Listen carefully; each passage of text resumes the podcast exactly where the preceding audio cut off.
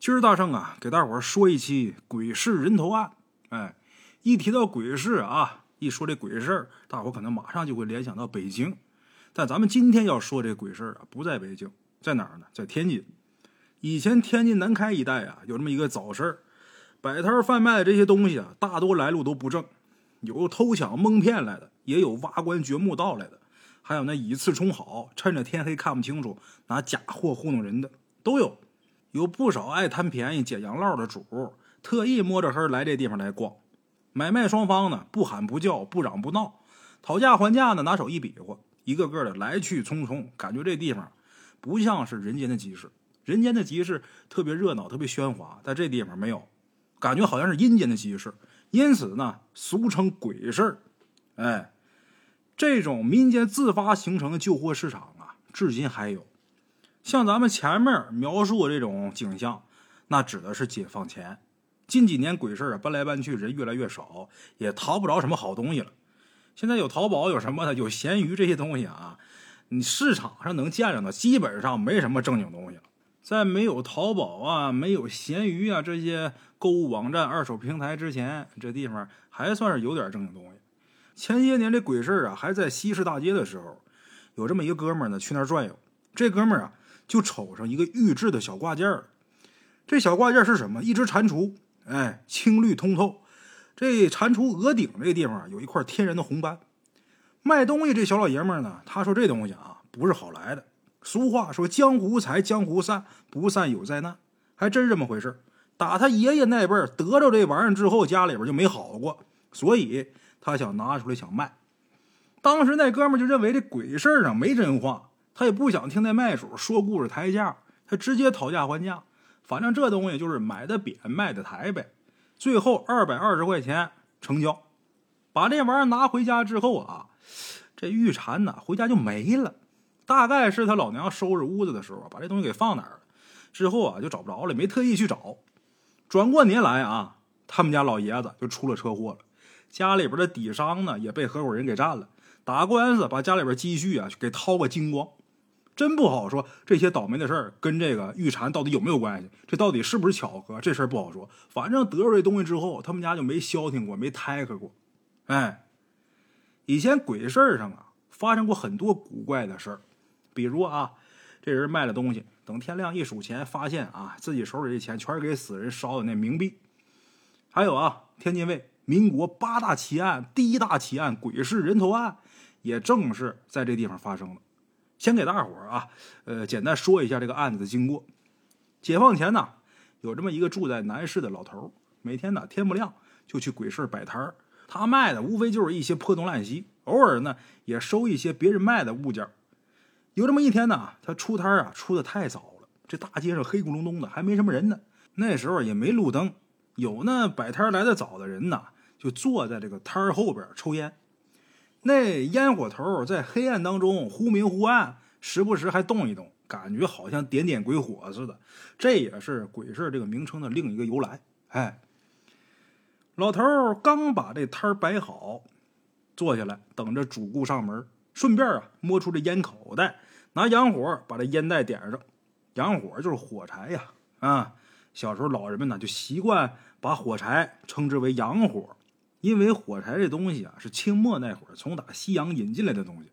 那时候甭管什么从打西洋引进来的东西啊，前面都加个“洋”字。你像这黄包车，它叫洋车；这油呢叫洋油，烟卷呢叫洋烟，洋枪洋炮那就甭提了。哎，旧时候的天津卫啊，那是八国租界通商的码头啊，这些洋玩意儿多。哎，你像北京就不这样，老北京管火柴呀叫起灯。哎，现在北京啊，还有个启灯胡同，曾经那地方是存火柴的仓库啊，念出来叫启灯胡同，写出来是取灯胡同，取就是取钱那取，但是他念出来叫启灯胡同。哎，在北京以前专门有一种职业叫换启灯的，在晚清时期，朝廷禄米养活了很多代的旗人，这些旗人到了晚清没有俸禄，沦落为穷人之后啊，先前这日子过得太好。一个个养尊处优的，那早就已经没有什么劳动能力了，就跟刚进关的时候那旗人完全是天差地别。要不是因为这个，大清国也不能亡。这些满族旗人啊，以前在没进关之前，在东北盘踞的时候，大金国的时候，那个时候的人呢，可以说茹毛饮血，相当的骁勇善战了。据史料记载啊，就那时候的女人都能站在马上射箭。大伙想想，冬天的时候东北多冷啊，这冰凿出冰窟窿啊，打这冰窟窿下来到下面去，摸着鱼之后还能上来，就那么厉害。但是由于得了天下之后，入主中原之后，朝廷年年给俸禄，这些生存的本领技能逐渐就丧失了。慢慢到最后啊，那就什么都干不成了，连最基本的劳动能力都没有。再到清朝这一完蛋，之前这些养尊处优的旗人可遭了罪了，没人给发工资了呀，都沦落为穷人了。你穷归穷，你总得想办法弄一营生，你得活着呀。先前的日子过太好了，这会儿也不知道干什么。那清朝通过骑射得天下，等到清末民初的时候，这些八旗子弟啊，连兔子都射不了，手艺没有了，怎么办呢？有一些旗人妇女啊，没办法，为了谋生，只能以这个换旗灯为业，一边吆喝一边走街串巷，拿火柴换一些日用品，就以这个勉强糊口，能活着。哎，这说着说着就扯远了。哎，列位别看这北京天津啊离得这么近，开车现在来说也就是一脚油的事儿。但是过去啊，两地文化背景截然不同。你别看它挨得这么近，完全不一样。一个是传统味道特别浓厚的皇城文化，一个是西方新旧交换的市井码头文化。所以旧天津没有启灯这种名称，这火柴呀就叫洋火。哎，咱们闲话少说，书归正文。这老头找个背风的地方，划着这洋火想抽烟。这火柴这么一亮，这老头啊就发现自己脚边上。有一个包袱，正好这会儿周围也没别人，这包袱在这儿放，肯定是没主的东西。再看这包袱皮儿，上好的面料，别看火柴就亮那么一下啊，老头的眼睛尖呐，他常年做买卖，看出来了，这包袱皮儿是好料子，这皮儿就能值几个钱儿，里边裹着这东西肯定也不会差，它不好的东西它不能拿这么好的料子包着呀。但是这里边鼓鼓囊囊的包的是什么？老头可不知道。哎，咱说这做小买卖的呀，没有不爱财的。咱不能说都贪心，但是说都爱财。老头呢，一时贪心发作，就怕旁边有人要看见了，再分一半。赶紧趁着天黑没人注意，拎起这包袱，赶紧回家。哎呀，摊上那些东西他也不要了，因为心里边知道那点玩意儿不值什么钱，光这包袱皮也值那些东西钱了，不要了。跑到家，连口水都顾不上喝啊！指着这包袱，告诉他老伴儿：“看见了吗？捡着宝贝了！”他老伴儿那更是一大财迷呀！一看这个乐了，赶紧把门关上啊，把这包袱摆到桌上，把这个包袱皮解开，看里边有什么好东西啊！这老两口啊，上岁数了，眼神不济，还特意把这油灯啊给挑的特别亮，凑近了看，把这包袱一打开。这包袱里边好嘛，血淋淋一颗人头，是一个女子的人头，披头散发，俩眼睛还睁着，瞪着眼睛，好嘛，老头老太太岁数大，经不起这下呀。这老太太当场就瘫了，老头这手脚也快不听使唤了。哎，有人在鬼市上捡了个包袱，里边呢裹着一颗人头，这事儿啊轰动了整个金门。那些天，大街小巷，男女老少间呢，没别的话题，议论的全是这鬼市人头案。哎，各种各样的谣言也跟着出现了。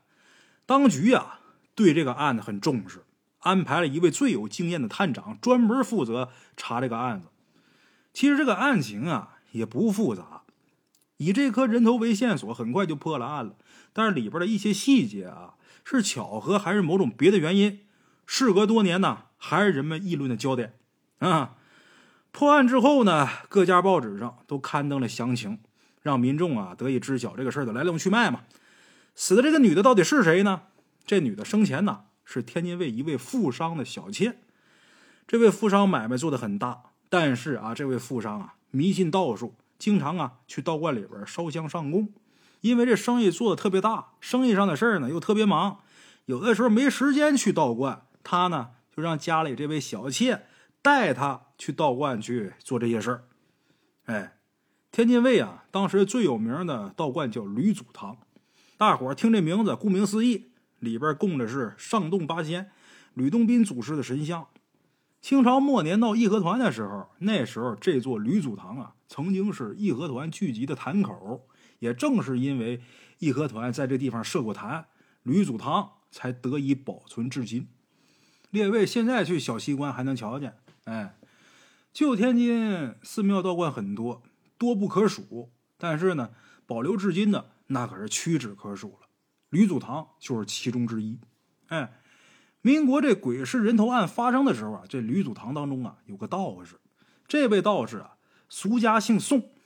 那年多大岁数呢？三十出头，小伙子长得挺英俊，挺帅气，一派仙风道骨，这仪表不凡。这小妾呢，本身水性杨花，她嫁给这个富商啊，就是图个衣食无忧。哎，买卖能做那么大，这岁数也小不了。哎，长得又油又腻的这么一个个不高的一胖老头，这女的嫁给他，就是图他有钱。跟这老头在一起过啊，说实话，心里边觉得一点都不幸福。虽说衣食无忧，这些物质上没问题，但是精神世界极度的空虚。哎，他到吕祖堂烧香的时候啊，他就看中这姓宋的道士了。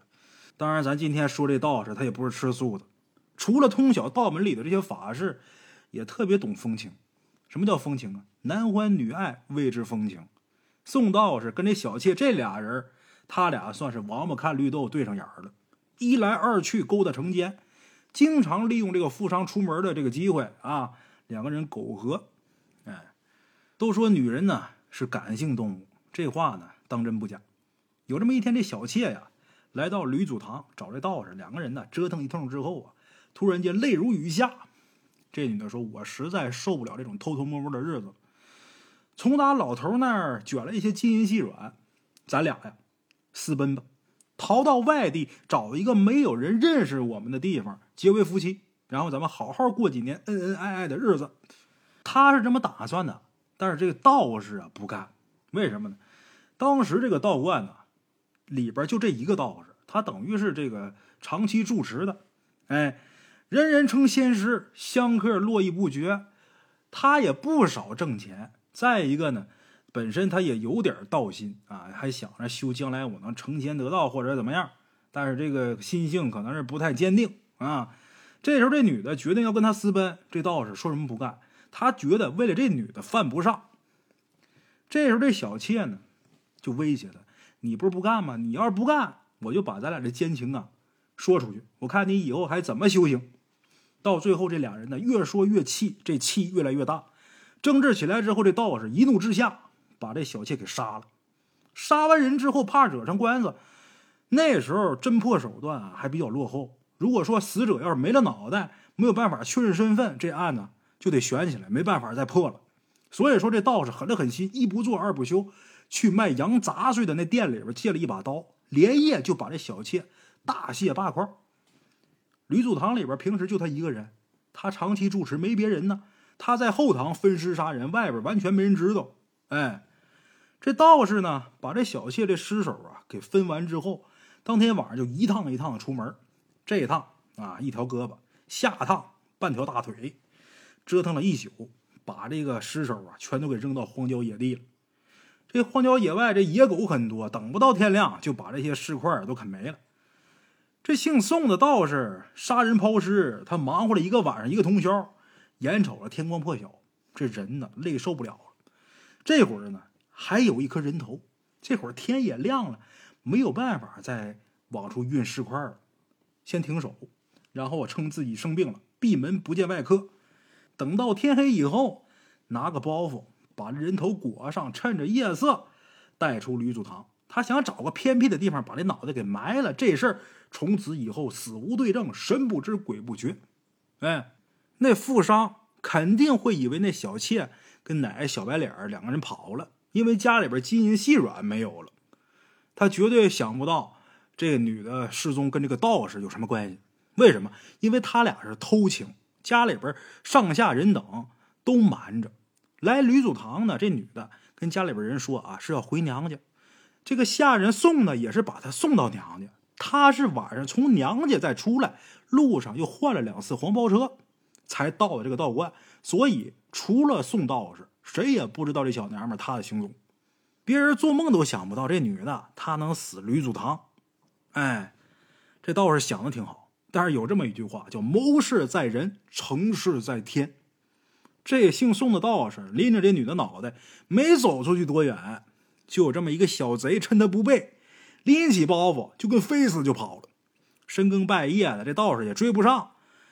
这时候，这道士啊就知道这女的冤魂不散，多半我是要出事果不其然，这小贼呀把这包袱抢走之后，可能也想看看里边是什么。一瞧是一个人头，吓个半死。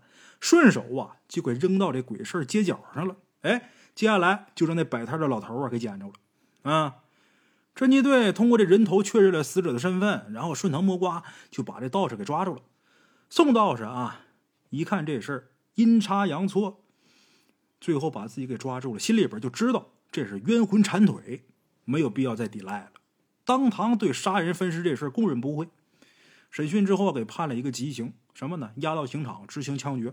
哎，这就是鬼市人头案完整版的始末啊！那位可能说了，那大圣这事儿你都说完了，那今天还有什么可讲的呀？其实鬼市人头案啊，在解放前这报纸上啊，多次被披露，大伙儿谈及的太多了。咱要是说这个呀，就没什么意思了。你包括郭德纲老师啊，之前也根据这鬼市人头案的啊，经过自己加工啊，往里边加一些东西，经过改编，也说过，呃，这个案子。咱如果再讲这个就没什么意思了。咱们今天要说的是另一桩鬼市人头案。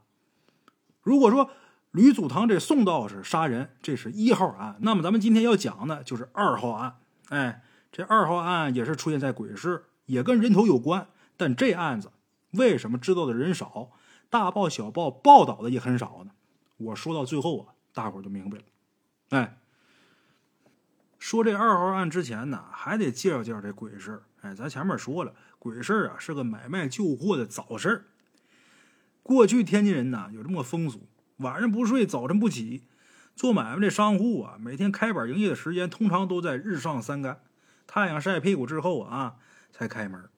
唯独这个鬼市啊，天不亮就开，一般天光大亮就散了。因为来这地方做买卖的，他不光是人，可能还有一些。别的东西，这鬼事上啊，也真能淘着好东西。谁赶上算是谁的运气。不过好东西呢，它大多呀都不是好来的，偷来的、抢来的、盗墓得来的贼赃也都有，也有那祖上传家的宝贝，最后落到后世的败家子孙手里边，拿到鬼市上换钱。再有就是蒙人的假货，趁着天黑出手，然后你也看不清楚啊，我糊弄你。反正有一条，不管是好是歹，只要拿到鬼市上卖的东西，价钱肯定是便宜。所以穷人和爱捡便宜的主最爱逛鬼市。但贪小便宜吃大亏，捡不着便宜捡着麻烦的事儿也不少。嘿，话说在解放前呢，有这么一位大哥，这大哥姓庄，庄大哥，家里边穷啊，三十多岁，光棍一条，没老婆没孩子，以在码头上扛大个为生，自己吃饱，全家不饿。天津大伙知道，那是水旱码头往来通商的地方，码头、火车站、各个仓库，每天进出的货呀特别多。有一些人呢，通过替商家搬运货物挣饭吃，哎，这就叫扛大个、出苦力的。但咱说啊，这活也不是说谁都能干的，搬不动、累吐血了，甚至说被活活压死了，都没人可怜你。庄大哥这体格啊，特别特别棒，嗯，体格过人，有一膀子傻力气。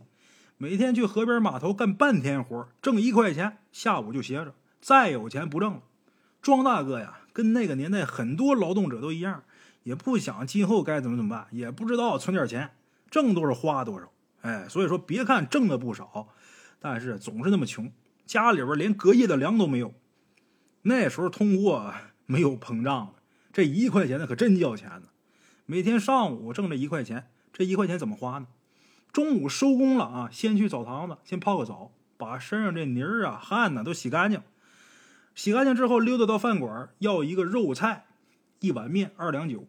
吃饱喝足了，再到茶馆去听评书、听相声。庄大哥爱听评书，爱听说书，最愿意听刘秀走国，听上瘾了。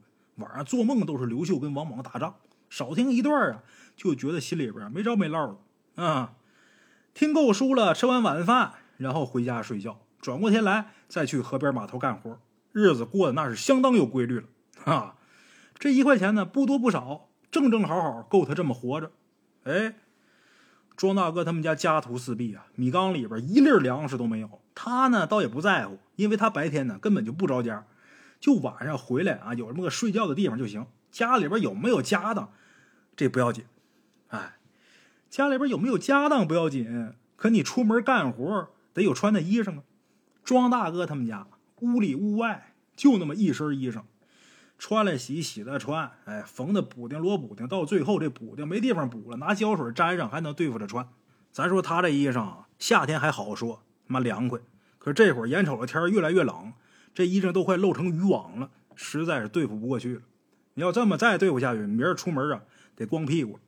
没办法，找哥们儿先借了套衣裳，先穿上，省下一天喝茶、听书、泡澡的钱啊，一块钱嘛。今天呢，吃点不好的。这茶也不喝了，书也不听了，澡也不泡了，拿这一块钱，四更天起来奔鬼市他想要学妹一件合适的衣裳。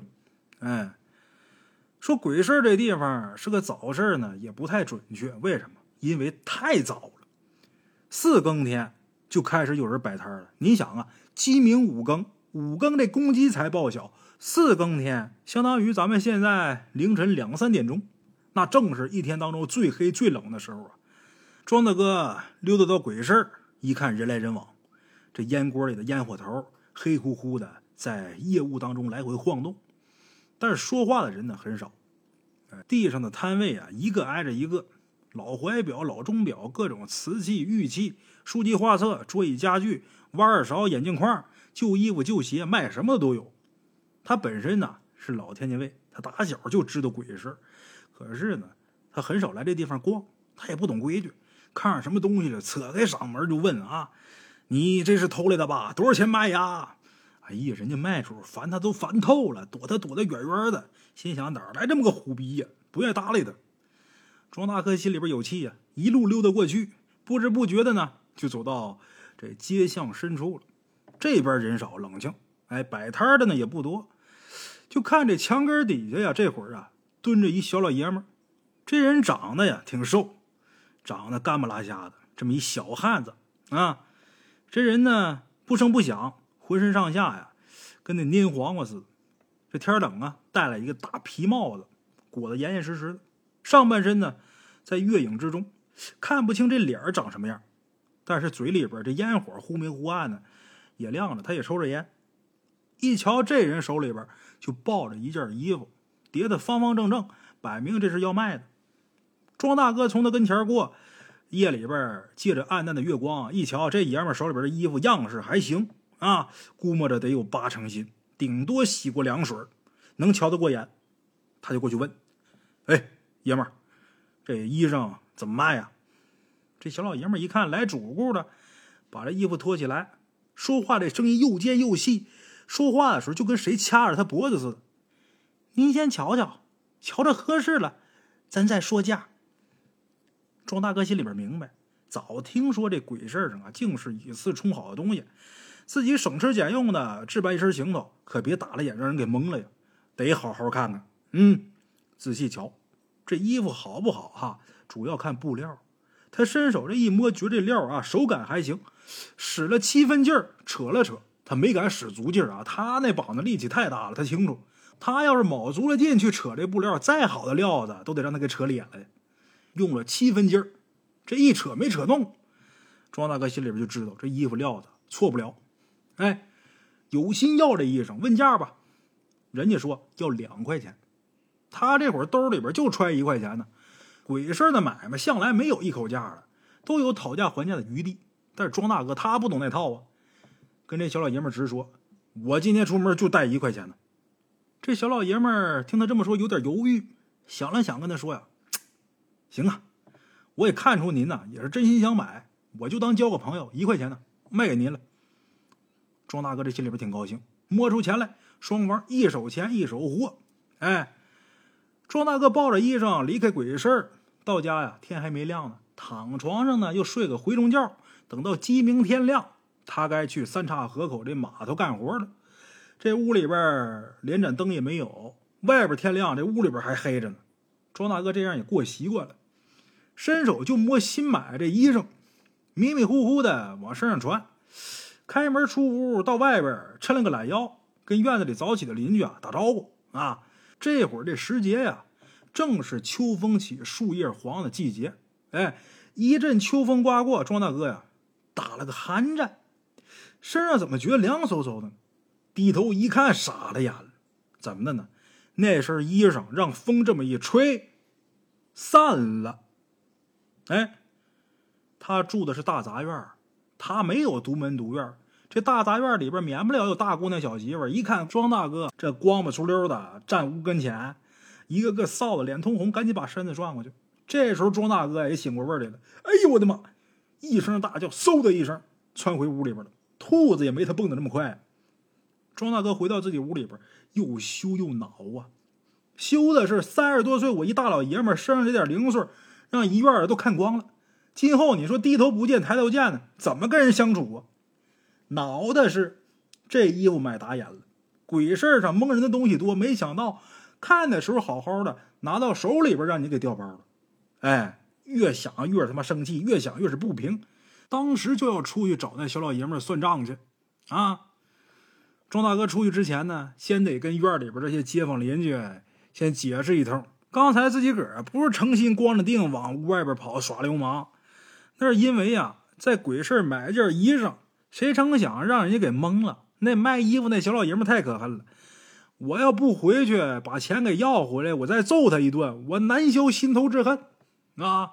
跟邻居解释，这街坊邻居们就劝庄大哥说：“这事儿，哎，怪你当初自己不带眼。鬼市那地方，那地痞无赖可多呀。你去了，咱说，不但这钱要不回来，没准你还得让他们给揍一顿。你呀。”就当吃傻子亏得了，啊！街坊们呢都这么劝，但是庄大哥不听，他不干，一门心思想要找那卖衣服的。就算我不动手，哎，那我最起码得把那一块钱要回来吧。但是这会儿啊，天光大亮，鬼市早就散了，现在再去找你找不着人呢。没办法，先得把这口气忍下来，把之前借那衣裳又穿上了，还得去河边扛大个儿。中午出来洗澡吃饭。下午呢，到茶馆听书。以前啊，一天不听就睡不着。那刘秀走国，当天庄大哥可没心思听，早早回家睡觉。等到四更天爬起来，到院里边先寻，看人家有劈柴的斧子，把这斧子拎起来揣怀里边，然后就奔鬼市找那小老爷们算账去了。心里边寻思，对方要是好说好上把这钱退回来也就罢了。要不然，咱就拿这斧子说话。庄爷，我这膀子力气，我什么时候怕过地痞流氓啊？哎，鬼事儿四更天呐，就有人摆摊了。这时候呢，天又黑又冷，冻得鬼呲牙，跟上次来也没什么区别。庄大哥怀里边揣着斧子，一路走一路找，就看见那小老爷们抱着一件衣裳，还在路边蹲着抽烟呢。这大帽子啊压得很低，把这脸给盖住了，也看不清长什么模样。但是呢，这人连地方都没换，还是在这儿，绝对就是这人错不了。哎，庄大哥这时候火撞顶梁门，心说：“你小子胆儿真大！昨天骗完我，今天还敢在这儿骗人，敢拿穷哥们打岔，我绝饶不了你！”想到这儿，大步走上前去，去问这卖衣裳的。还没等他开口呢，那小老爷们也发现啊，昨天上当的买主找过来了，赶紧站起身，掉头就开跑。庄大哥哪能让他跑啊？他在后边追，前面跑，后边追，这俩人你追我跑。鬼市这地方本来就不在城里嘛，往南走不出多远，就是一片没有人烟的漫洼野地。当天晚上啊，又是阴天，庄大哥呢，在一片漆黑的野地里边。就盯着那小老爷们嘴里边叼着的那烟袋锅的那个火，他忽明忽暗的。哎，庄大哥就盯着这亮点哎，这荒野里边本来就没有道，天又黑，他想追也追不上，心里边着急，但是没用，深一脚浅一脚的跟着。这时候远处啊，就听见鸡鸣报晓之声了。这天渐渐可就放亮了。庄大哥就看这烟袋锅啊停住不动了，他赶紧往前走。等赶到近前一看，这时候吓得心里边一阵哆嗦，怎么的呢？这时候他竟然呢追到了一片坟地里边，也没看见那小老爷们的踪迹。这会儿啊，有一个坟头，有一根残香，这个残香还着着。身处之地周围坟头起起伏伏，一座连着一座，无数的荒坟野种，一眼都看不到头。庄大哥一看这片坟地，这时候这人呢，这脑子瞬间就清醒了，刚才那股火也下去了。感情那小老爷们他不是人呢，总听传言说这鬼市上有孤魂野鬼出没，没想到让我给碰上了。庄大哥当时啊，吓个够呛，吃惊不小。回去之后，接连几天高烧不退，怎么办呢？自古就是穷帮穷，富帮富，全仗着大杂院里边这些街坊邻居们好心照顾，庄大哥这条命啊才算是保住。等好了以后呢，也不敢再去鬼市找那要钱去了。嘿，咱说要真就这样啊，也就没事儿。但庄大哥吃傻子亏认倒霉这事儿，他不吐不快呀。在码头干活，或者是到茶馆听书的时候，碰见熟人，他就说这事儿。哎，有这么一次呢，他就碰见了一个大腮帮子。这大腮帮子以前是庄大哥的老街坊，虽然说前些年搬走了，但是这人呢没离开天津卫，隔三差五的呢还能见着。这大腮帮子脑袋大，脖子粗，这腮帮子尤其大，所以呢得了这么个绰号。他也是天津卫啊一个有名的混混。对道上这些事儿啊特别熟，他听庄大哥说了经过之后啊，急得直拍大腿呀！哎，哥哥，你太实在了，那根本就不是鬼呀！哎，我听说啊，鬼事儿上专门有那么一伙人，趁着天黑拿假衣服调包，专门蒙人。你要是找他算账呢，他就把你引进城郊的坟地里边，让你以为是遇上鬼了。你一害怕，不就不敢去找他们麻烦了吗？其实啊，他就是躲到那坟丘后头去了。这小子他肯定是吃这碗饭的，哎，他吃这碗饭他就离不开鬼事没事啊，哥哥，我大腮帮子非得给你出这口气不可。今天晚上四更天，咱哥俩就奔鬼市我就不信他还真能钻到坟包子里去。哎，庄大哥一听原来还有这种事儿，当时也是气炸了肺了，心想：我堂堂五尺多高的汉子，让那瘦的跟小鸡仔似的那毛贼给我耍了，这事儿传出去好说不好听啊。要不把这事儿给平了，今后我还怎么在天津卫混呢？哎，就这样，俩人约定好，转过天来四更天，在大腮帮子他们家碰头。这一路上直奔鬼市哎，这哥俩去的太早了，天呐黑咕隆咚的，路上也是稀稀拉拉没几个人。这哥俩呢也不声张，就蹲在最黑的墙根底下，等着那小老爷们现身。哎，庄大哥来之前呢，心里边还有点嘀咕，为什么？毕竟上一回呀。他眼睁睁看着那小老爷们走到坟地就没影了。咱说大腮帮子他是这么说，可万一那家伙真是鬼怎么办？哎，俗传呐，这黑狗血能辟邪。庄大哥呢多了个心眼儿，这把呢他也不拿那劈柴的斧头了。头天晚上啊，他找了点狗血，拿一块破布啊蘸这狗血，然后把这破布揣怀里边了。心里边打算，他要真是鬼，我拿这东西治他。啊，他要不是鬼的话，我就不拿家伙事儿。我跟大腮帮子两个人，咱俩也吃不了亏。就这么的，怀里揣了一块沾了血的布防身。这会儿啊，蹲在大腮帮子旁边，俩人一边看着过来过去的人，一边商量着，等那小老爷们现身以后啊，咱俩先不能打草惊蛇，得给这家伙呀来个出其不意啊。二话不说，直接给他摁地上。大腮帮子他是混混，平日里边专门以讹人、敲竹杠为生啊。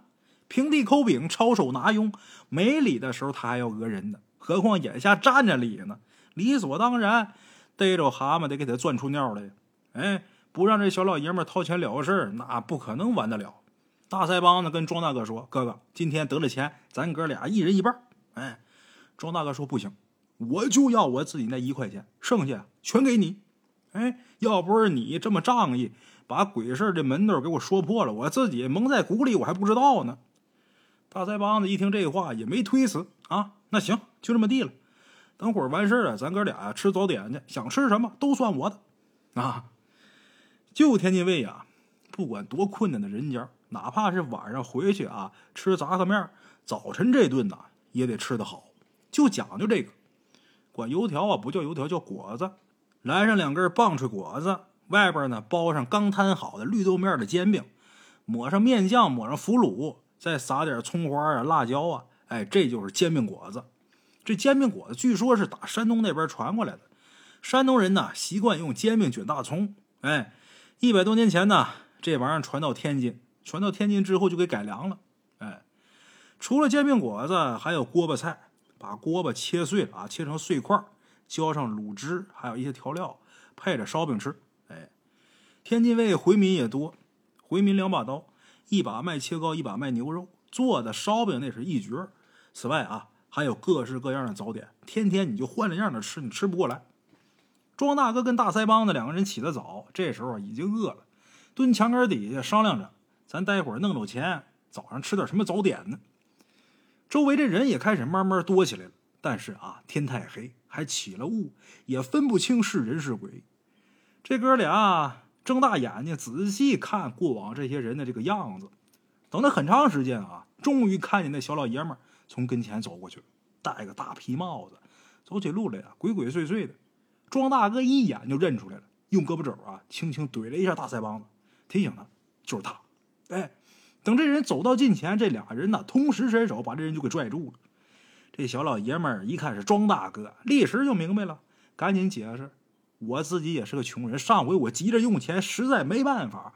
要是有对不住二位的地方，还请多担待。现在啊，钱马上就还给你。”嘴上说着话，这手上呢就掏出几张钱币。大腮帮子一把把这钱夺过来，把这小老爷们啊就给推到这个墙根死角了。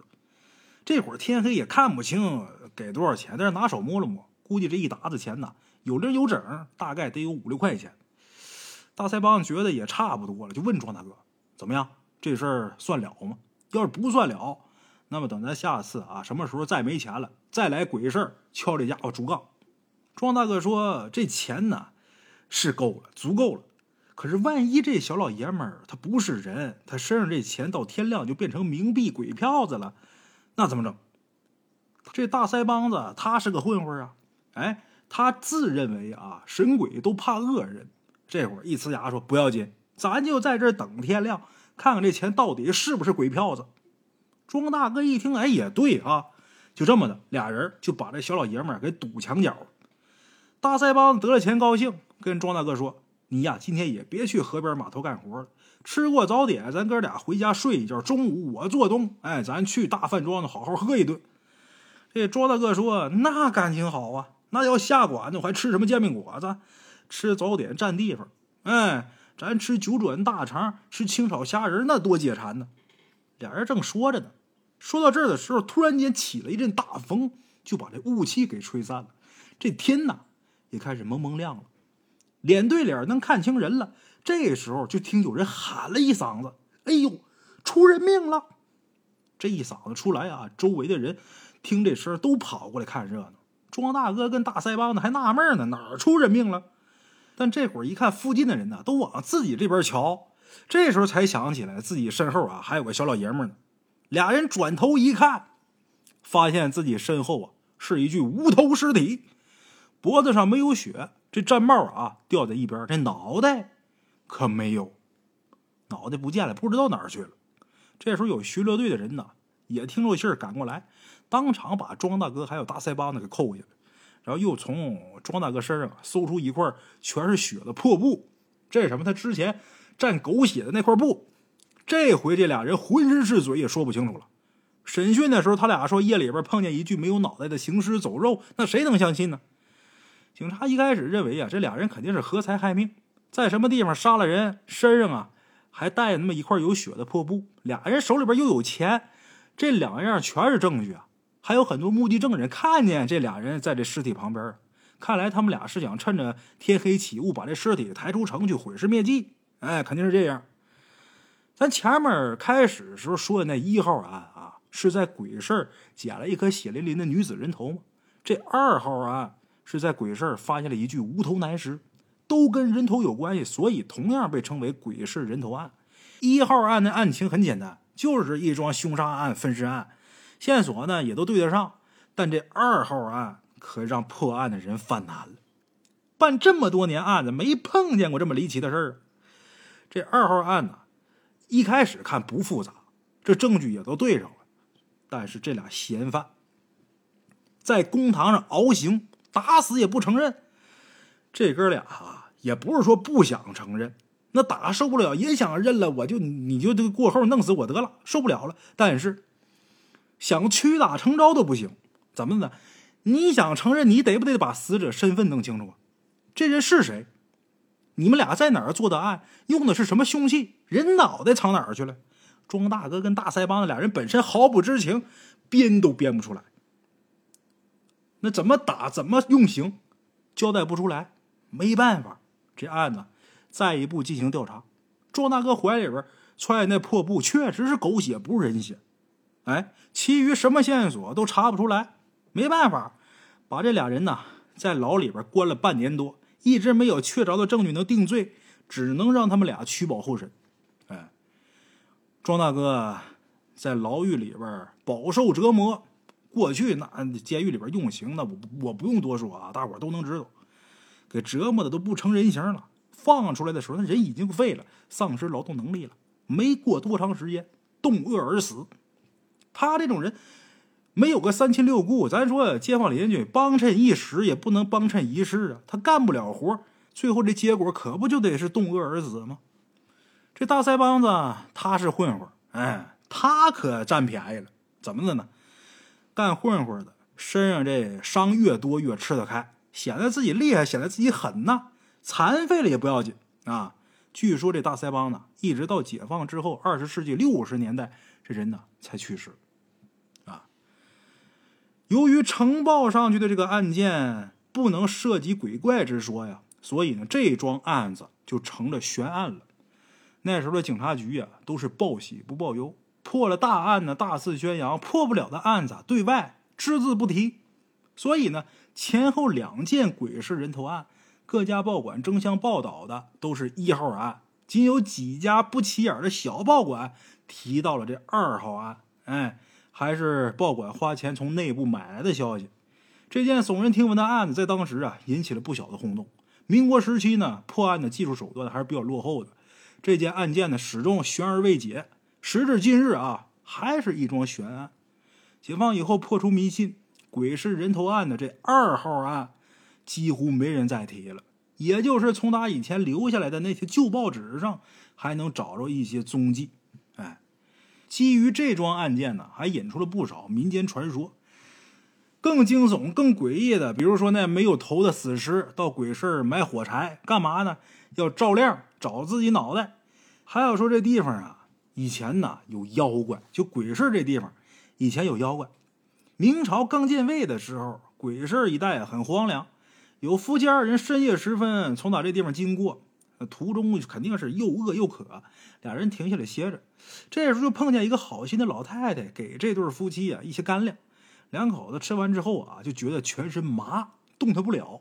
这时候再看这老太太，可露出一张毛茸茸的狸猫脸，抱着这丈夫的脑袋就开始啃，连皮带肉带骨头给吃个干干净净。正要吃这妻子的时候，天亮了，有马队经过，把这妇人呢给救起来了。之后，大伙得知这地方有怪物，所以呢，就埋了一尊石佛来镇压这怪物。哎，从那时候起呢，倒是再没有过妖怪吃人的事儿。但是很多年以后呢，这石佛毁于兵火，毁于兵乱。夜里边有人路过的时候啊，总能听到那地方啊有人哭，甚至能看见一个没有头的人呢在附近徘徊。这地方就是后来的鬼市。哎，最离奇的传言啊，就是说那无头尸啊。是被那老妖怪所附的，死人本身他不能说话呀，更何况是没有头的尸体啊！咱说没脑袋，那声音他从哪儿出来的？他不科学。哎，他是被啊这妖怪给附体的。这个死人本身不能说话，跟庄大哥他们说话的是那老狸猫。这老狸猫附在死人身上，戴个大皮帽子，拿假衣服蒙人钱财。得了钱之后啊，买香火，买肉吃。天亮以后，这怪物跑了，就剩下一具无头死尸了。所以说，这死尸啊，就指不定是从哪儿来的了。这些事儿啊，大多都是以讹传讹，不足为信。随着时间推移，第二桩鬼市人头案，它的真相已经永远无解了。前些年偶尔啊，还能听一些老人提起，但是现在啊，知道这桩案子的人呢，越来越少了。啊，好了啊，我是孙大圣。